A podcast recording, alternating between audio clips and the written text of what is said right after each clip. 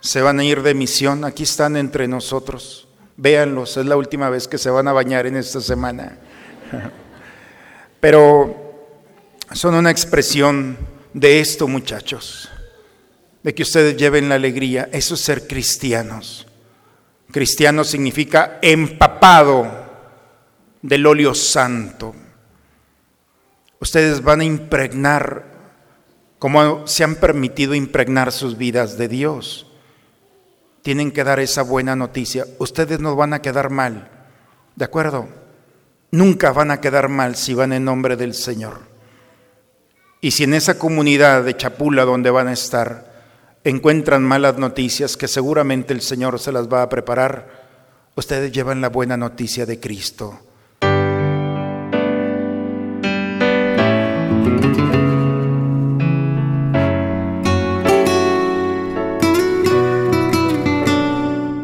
Bienvenidos a la Santa Misa. Juan Bautista anuncia que el Mesías está por llegar. Por lo tanto, debemos estar preparados, mejorar nuestros caminos y nuestras vidas. Aleluya, gloria, aleluya. Aleluya, gloria, aleluya. Aleluya, gloria, aleluya. Aleluya, gloria, aleluya. Aleluya, gloria, aleluya. Aleluya, gloria, aleluya. Aleluya, gloria, aleluya. Aleluya, gloria, aleluya. El Espíritu del Señor está sobre mí. Me ha enviado para anunciar la buena nueva a los pobres. Aleluya, gloria, aleluya. Aleluya, gloria, aleluya. Aleluya, gloria, aleluya. Aleluya, gloria, aleluya. El Señor esté con ustedes, hermano. Proclamación del Santo Evangelio según San Juan. Hubo un hombre enviado por Dios que se llamaba Juan. Este vino como testigo para dar testimonio de la luz, para que todos creyeran por medio de él. Él no era la luz, sino testigo de la luz. Este es el testimonio que dio Juan el Bautista cuando los judíos enviaron desde Jerusalén a unos sacerdotes y levitas para preguntarle, ¿quién eres tú? Él reconoció y no negó quién era. Él afirmó, yo no soy el Mesías. De nuevo le preguntaron, ¿quién eres pues? ¿Eres Elías? Él le respondió, no lo soy. ¿Eres el profeta? Respondió, no. Le dijeron, entonces dinos quién eres para poder llevar una respuesta a los que nos enviaron. ¿quién dices de ti mismo? Juan les contestó, yo soy la voz que grita en el desierto, enderecen el camino del Señor, como anunció el profeta Isaías. Los enviados que pertenecían a la secta de los fariseos le preguntaron, entonces, ¿por qué bautizas si no eres el Mesías, ni Elías, ni el profeta? Juan les respondió, yo bautizo con agua pero en medio de ustedes hay uno al que ustedes no conocen, alguien que viene detrás de mí, a quien yo no soy digno de desatarle las correas de sus sandalias. Esto sucedió en Betania, en la otra orilla del Jordán, donde Juan bautizaba. Palabra del Señor. Hoy, hermanos, la iglesia, a lo largo de todo el universo, por eso es católica, sobre toda la superficie de esta tierra, hoy toda la iglesia donde está reunida, tal vez en una capillita tan pequeña donde hay dos o tres cristianos celebrando la misa, la Eucaristía, como en las basílicas o en las catedrales o en las parroquias como la nuestra, en toda la iglesia, en todo el mundo, se está proclamando la alegría del Señor la alegría que viene del Señor. En todas las iglesias se ha encendido la vela color rosa, que significa la alegría que rompe la estructura del dolor del mundo, de, esta, de la historia de este mundo. se acerca la Navidad, estamos ya muy cerca. En una semana estaremos celebrando el nacimiento del Hijo de Dios. Y en corazones de creyentes está el deseo de que no quieren vivir la Navidad. No porque le quitemos lo bonito que tenga, que, la dignidad de la Navidad, sino por el dolor que puede provocar vivir la Navidad. Porque no nos queremos enfrentar a una realidad en la que se ha presentado a lo largo de este año una mala noticia. Y esa mala noticia puede inundar la raíz del corazón, la pérdida de un ser querido. Esta Navidad va a ser diferente porque no va a estar nuestro ser querido, mi hermano, mi hermana, mi padre, mi madre, mi abuelo, en fin. O porque la situación económica no es la misma de años atrás. O por la situación de salud. Hay muchas razones por las que la luz y la alegría se ha ido polarizando el día de hoy. Y por eso la iglesia, toda la iglesia, nos unimos en una voz para decir, que las realidades de este mundo no tienen poder sobre el corazón del cristiano, que hay una alegría que no brota de las realidades y de las circunstancias de este mundo, que hay una gracia, una fuerza de Dios que sin condición toca la historia de cada uno, especialmente de aquellos más tristes y viene a transformar. Ese es el gozo, esa es la alegría en la que los cristianos estamos envueltos. La pregunta es, aún después de más de dos mil años, ¿creemos en esta alegría? Esta alegría que viene a romper aún el deseo de estar triste, porque a veces la enfermedad del corazón y del alma que ha tomado la bandera de la tristeza, se ha aferrado a ella porque también da ciertas garantías la tristeza, siempre la palmadita o el pobrecito, pobrecita. Hay quien desea vivir en la tristeza, cosa extraña, pero, pero la alegría viene a romper aún esa enfermedad del corazón. Cuando este mundo se ha acostumbrado a sufrir, Dios no se puede acostumbrar a vernos sufrir.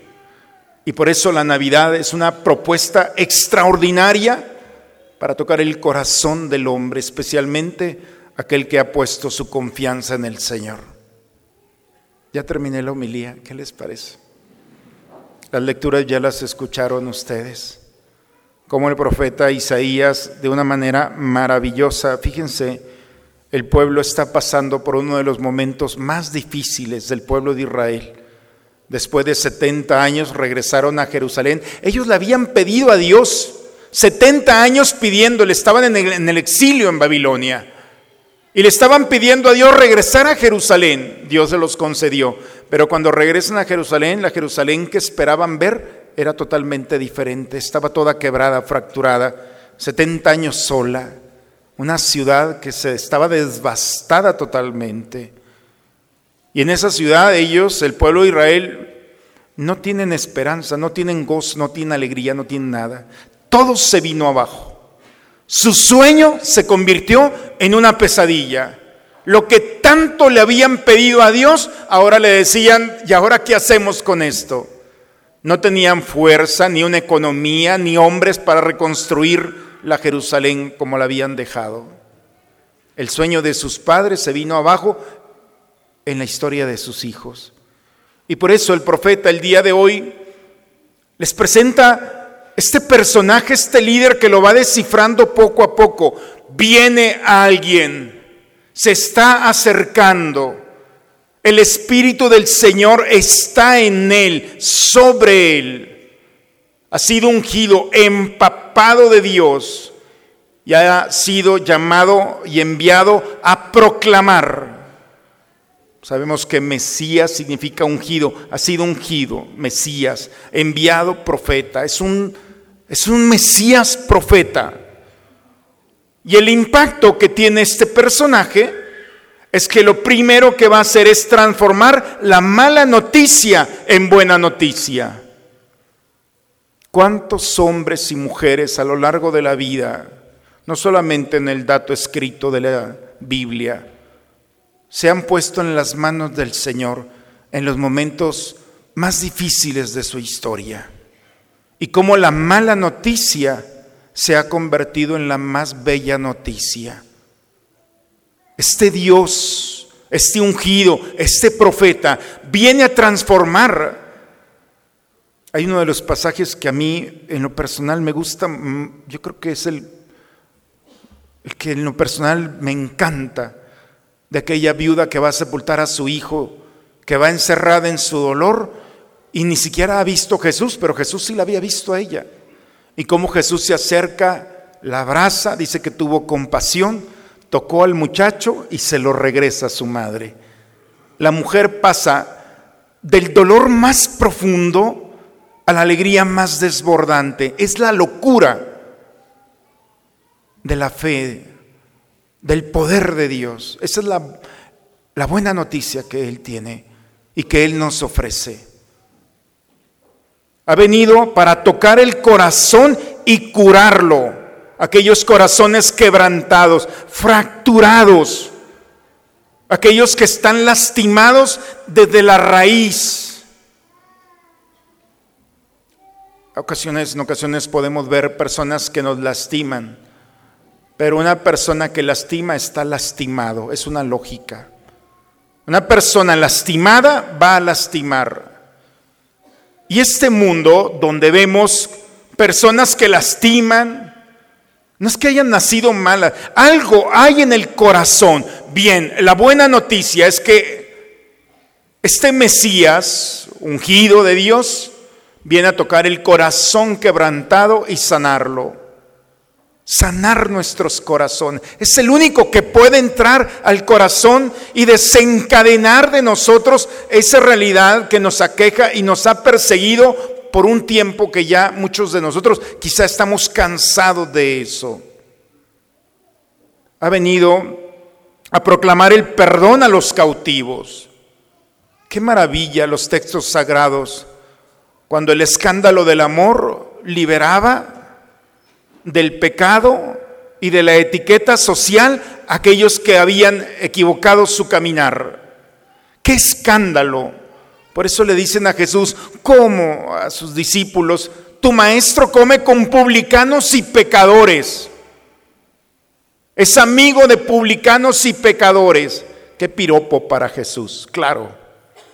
Ese es el escándalo del amor que no se contamina con el pecado, sino se acerca al pecado para sanarlo. Y sanando al pecador escandaliza. Ese es el verdadero escándalo. Cuando en casa de Mateo escucha y le dice, no son los sanos los que necesitan el médico, son los enfermos. Yo he venido a ellos. Les cayó la boca. Tocar los corazones y liberarlos por su misericordia. ¿Cuántos hombres y mujeres hoy en día no pueden caminar, no pueden despertarse por esa carga, por esa decisión, por esa realidad que traen en el corazón? Jesús ha venido a eso, a tocar las fibras más sensibles, para liberar a los prisioneros, aquellos que están atados de una cosa material o de una persona o de una circunstancia. En su momento perdieron la autoridad sobre ellos, el dominio sobre ellos y cayeron en un vicio, cualquiera de ellos que viene quitando, lastimando la voluntad, los pensamientos. Cuando alguien cae en un vicio, piensa que se hace mal, pero hace mal a todos especialmente a la familia, cómo va desintegrando el, el alcohólico, el que ha caído en la droga, el que trae una situación desmedida, cómo va ramificando el dolor. He venido por ellos para liberar a los que están prisioneros y a pregonar el año de gracia. Hasta aquí llegó el poder de la muerte y sus consecuencias me alegro en el Señor, me lleno de júbilo en mi Dios. El júbilo es la alegría más profunda que el hombre puede experimentar. La alegría es superficial, En la alegría uno se ríe, se carcajea, la piel se expresa, los ojos, las lágrimas, pero el júbilo llega a lo más profundo del alma, cuando somos tocados por la eternidad, un destello de- del cielo, en el que el alma se goza en el Señor al descubrir que esa realidad que está viviendo no se lo está ofreciendo este mundo. No sé si ustedes han tenido esos destellos, esas pinceladitas del cielo, esos momentos de gozo y alegría que este mundo no puede ofrecer y que no es con cuestiones meramente materiales. Una buena noticia, vas a ser papá, vas a ser mamá, vas a ser abuelo. Esas noticias que desbordan las emociones y llegan a las fibras más sensibles.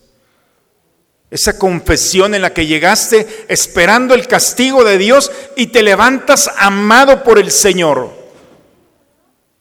Y sin merecerlo, porque a veces queremos que el Señor nos lastime, la misericordia de Dios te gana lo más profundo, toca las fibras más sensibles y te ofrece el bálsamo del perdón a través de su misericordia. Y uno se levanta con un gozo. Me ha tocado escuchar a muchos que se confiesan y dice, Padre, me voy ligerito, así, ligerito, ligerita. Trae 100 kilos arriba, pero ligerito.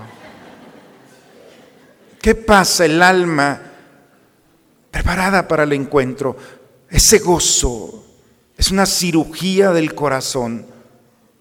A eso es el júbilo que habla. El Evangelio, el día de hoy, dice que se presentó Juan el Bautista y vienen unos hombres, unos fariseos, pues para preguntarle quién eres.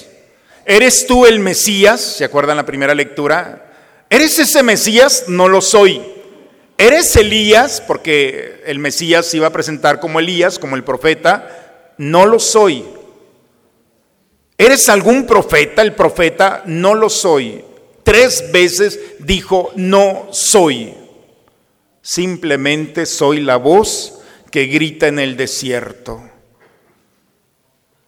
Esa voz del desierto es previo a la tierra prometida. ¿Se acuerdan de aquellos 40 años en el desierto? Cuando Moisés alcanza a percibir la tierra prometida y le dice a Josué, yo no voy a entrar, pero tú vas a entrar con mi pueblo. La voz que clama en el desierto es, ya está aquí, lo estamos viendo. Juan el Bautista reconoce que no tiene el poder del tan esperado Mesías profeta. En otras palabras, Juan el Bautista está diciendo, yo no tengo poder para transformar la mala noticia en buena noticia. Yo no tengo poder para tocar el corazón y sanarlo, ni liberar por la misericordia. Yo no tengo ese poder, no puedo, pero sé quién puede. Y ese que puede, no soy digno ni siquiera de desatarle las correas de sus sandalias. ¿Qué pasaría, hermanos, si nosotros corregimos un poquito nuestras estructuras de la mente y del corazón y somos tan humildes como Juan el Bautista para decir, ¿quién soy yo para ser feliz a los demás? Ni el esposo va a ser feliz a la esposa, ni la esposa al esposo, ni los hijos a los padres, ni los padres a los hijos, ni los abuelos. No tenemos esa capacidad. La verdadera felicidad no depende del hombre. La verdadera felicidad depende de Dios. Yo no puedo hacerlos felices, pero sé quién puede. Y esa es la certeza que tengo. Y ese que puede transformar la tristeza en gozo, no soy digno ni siquiera de desatarle las correas de su sandalia. Yo no puedo tocar sus corazones, pero sé quién puede hacerlos y sanarlos. Y los puede mantener en su misericordia y recuperarlos nuevamente. Cuando somos conscientes de esto, entonces las realidades de este mundo son pequeñas porque vamos a entender, a descubrir que el que viene detrás de nosotros es más poderoso que nosotros. Y si lo invitamos a nuestra vida, puede tocar esas realidades y transformarlas en los momentos más extraordinarios de nuestra vida. La segunda lectura el día de hoy de San Pablo a los tesalonicenses.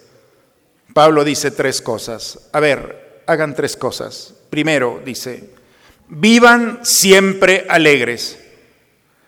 Oigan, cuando Pablo escribió a los tesalonicenses, los estaban persiguiendo.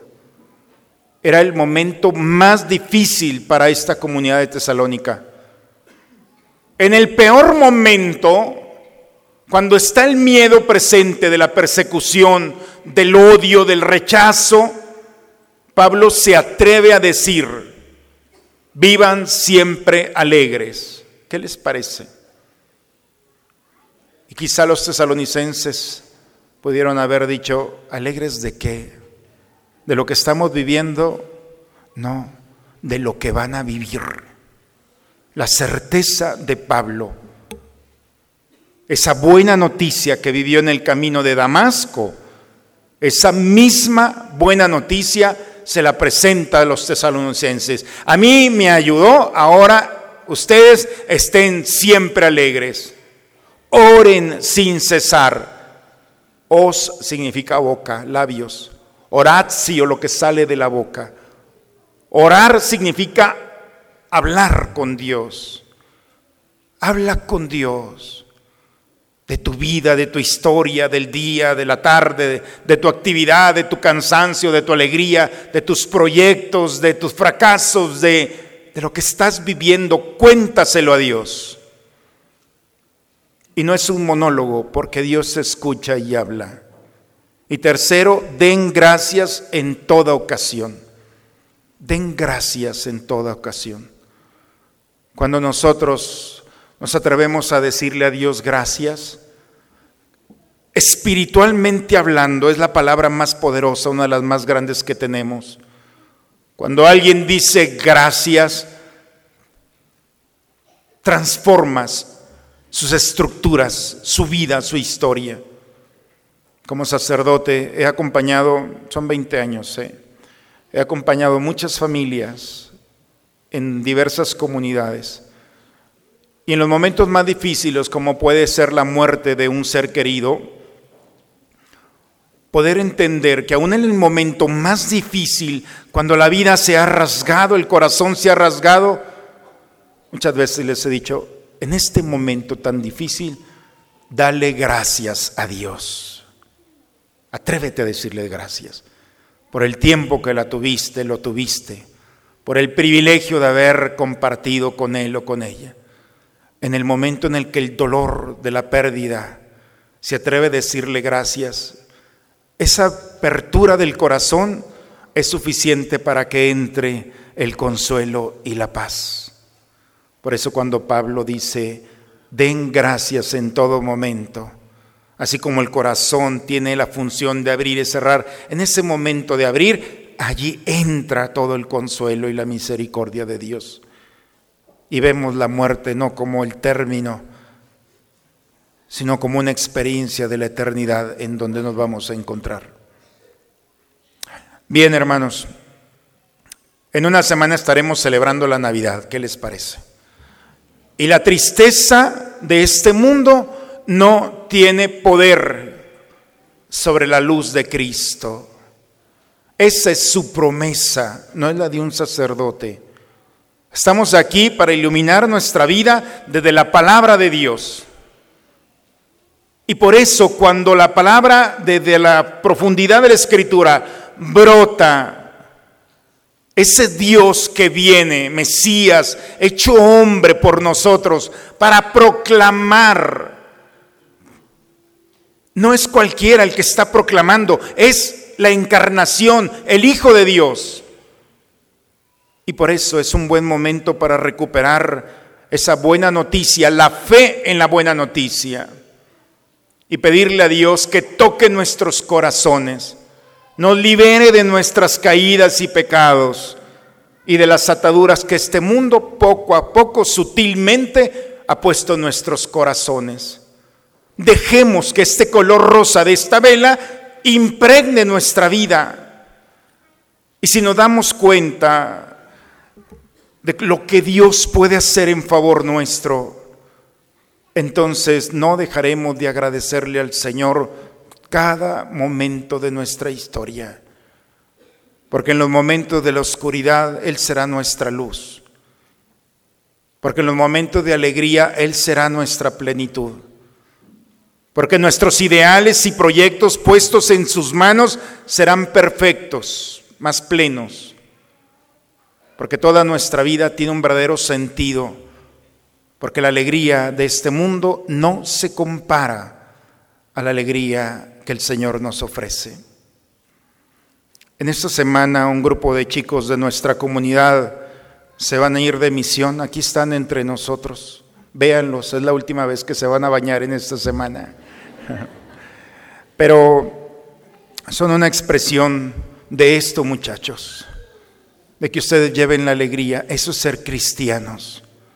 Cristiano significa empapado del óleo santo. Ustedes van a impregnar, como se han permitido impregnar sus vidas de Dios. Tienen que dar esa buena noticia. Ustedes no van a quedar mal, ¿de acuerdo? Nunca van a quedar mal si van en nombre del Señor. Y si en esa comunidad de Chapula donde van a estar encuentran malas noticias que seguramente el Señor se las va a preparar, ustedes llevan la buena noticia de Cristo. Y cuando ustedes le digan a una persona, no se preocupe, el Señor va a tomar cuenta de esto. El Señor va a tomar cuenta de esto. A pesar de su edad, un misionero tiene todo para llegar y tocar la historia de las personas. Me da mucho gusto que vayan y que se aferren a pesar de estos días de clima. Es un testimonio maravilloso que nuestra parroquia tiene, pero que no se tiene que limitar solamente a ellos, nosotros también. Nunca quedaremos mal, nunca. Cuando nosotros con mucha fe, con esa confianza en el Señor, nos acercamos a esas realidades para decir, no te preocupes, tu corazón está seguro en las manos de Dios. Tu mala noticia está segura en las manos de Dios. Tu pecado y tu realidad está segura en la mano de Dios. Poco a poco el Señor, sin duda, manifestará a cada uno de nosotros esas gracias que necesitamos. Esa es la buena noticia, hermanos, que la iglesia a lo largo de todo el mundo estamos recordando. Y hay que aferrarnos a la mala noticia. Pobre de aquel que se levanta por la mañana y dice, hoy me va a ir mal, te va a ir mal. Levántate por la mañana con el Señor y deja que tus pensamientos se nutran de lo que brota de Él, de esa buena noticia que el Señor viene a hacernos partícipes a cada uno de nosotros y a este mundo. En el nombre del Padre, del Hijo y del Espíritu Santo. Imploramos, Señor, tu misericordia para que estos divinos auxilios nos preparen, purificado de nuestros pecados, para celebrar las fiestas venideras por Cristo nuestro Señor. El Señor esté con ustedes. La bendición de Dios Todopoderoso, Padre, Hijo y Espíritu Santo, descienda sobre ustedes, sobre sus familias y permanezca siempre. Hermanos, la buena noticia del Señor la hemos recibido, la esperamos, la vivimos y hay que compartirla. Vayamos a dar testimonio de nuestra fe. La misa ha terminado. Encomendamos a quienes van de misión, van 30 chicos. Hay que los encomendamos, muchachos, estos, estos días, de lunes a jueves estarán de misión. Entonces los encargo, pido a Dios, los encomendemos en nuestras oraciones. Vayamos en paz, la misa ha terminado. Una excelente semana para todos, hermanos. Ah, para quienes van a salir de viaje, sé que algunos de ustedes, la mitad de la parroquia se va a salir. Entonces van a sus casas, sus familias, cuenten con nuestra oración. Sabemos que las carreteras y todos los medios están complicados desde aquí, desde este altar, estaremos orando por ustedes, ¿de acuerdo?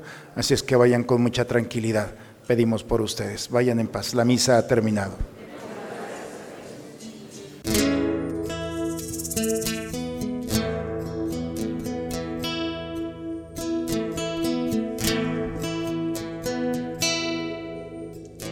Señor, ahora que estoy junto a ti,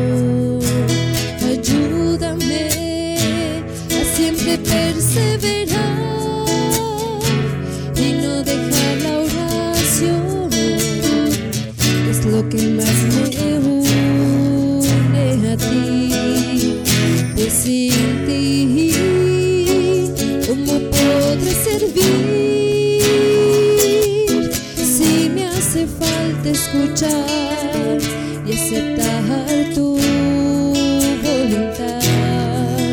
Pues sin ti,